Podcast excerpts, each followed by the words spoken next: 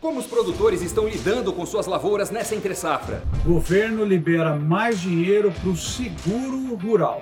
E estuda estímulos para um milho verão. Empregos no agro, o melhor desde 2011. E dicas sobre plantas de cobertura e manejo para o plantio direto. O Impulso News está no ar. Olá, seja muito bem-vindo ao podcast do Impulso News. Nesse período de entre-safra, muitos agricultores aproveitam para fazer o manejo de suas áreas pensando na safra que vem por aí. Olha o vídeo que o produtor Fábio Eckert, do Rio Grande do Sul, mandou para gente. Bom dia, pessoal. Produtor Fábio Eckert de Itap, Rio Grande do Sul, produtor de soja e arroz.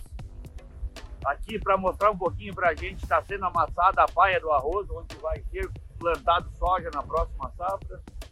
Lá está sendo feita a calagem já da área dando os primeiros passos para o próximo cultivo. Aqui era uma área de arroz que vai ser soja o próximo ano. Para vocês, vocês terem uma ideia, aqui a gente está mais ou menos 3 metros do nível do mar.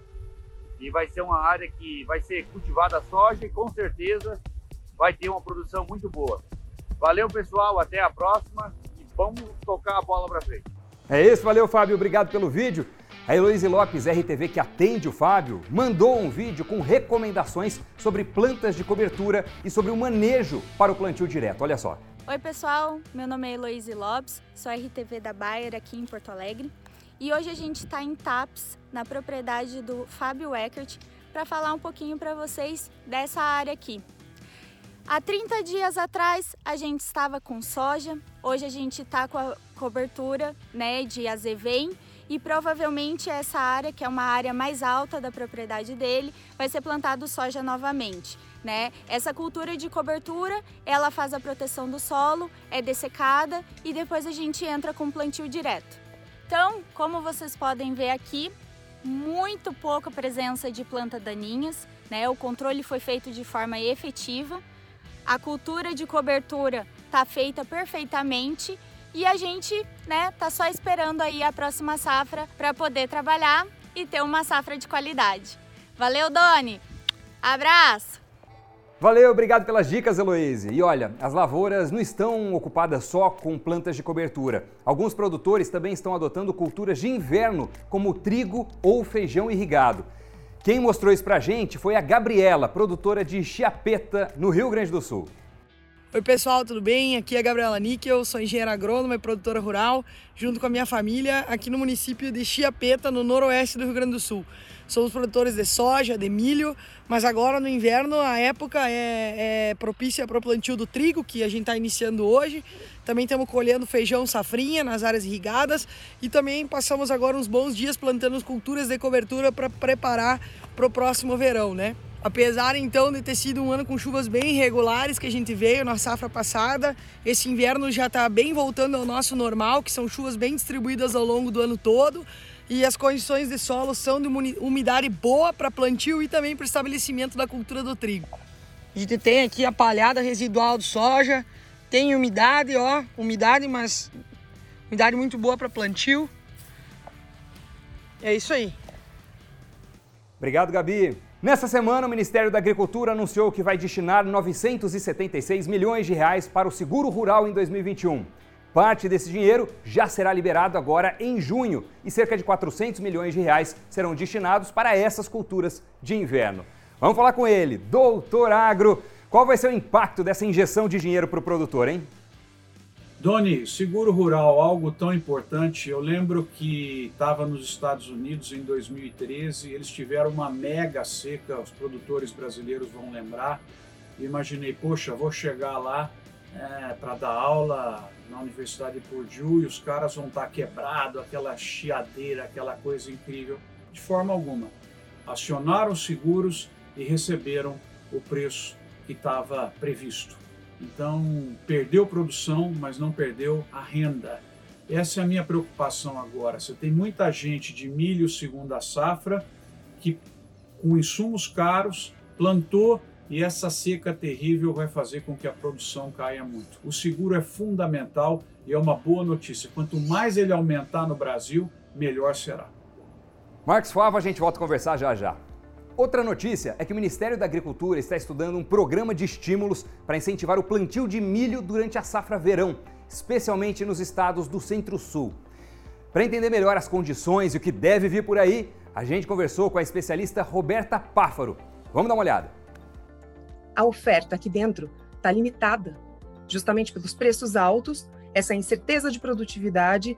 A gente vê que demanda eh, continua aquecida, então isso tudo está gerando muita incerteza no mercado. O governo está preocupado com esses preços altos e está agindo com novas políticas públicas. O subsídio de opções, que o governo já começou a discutir isso, nada mais é do que uma ferramenta financeira, podemos chamar até de seguro de safra? Sim, poderia ser chamado assim. Realmente pode ser uma possibilidade de você vender o seu milho antes mesmo de plantar. Então, assegurar essa rentabilidade. Lógico, temos que acompanhar de perto para saber como que vai ser oferecido isso para o produtor, mas isso pode sim estimular um plantio maior de milho. Entre safra é também momento de decisões, de planejamento. Professor Marcos Fava Neves, você acha que tem boas oportunidades no plantio de milho? Doni, o milho, na minha opinião, é a bola da vez. Nós estamos com quatro grandes consumidores, né? Gente no Brasil, gente no exterior, animais no Brasil no exterior, considerando aí um só, e as fábricas de etanol de milho.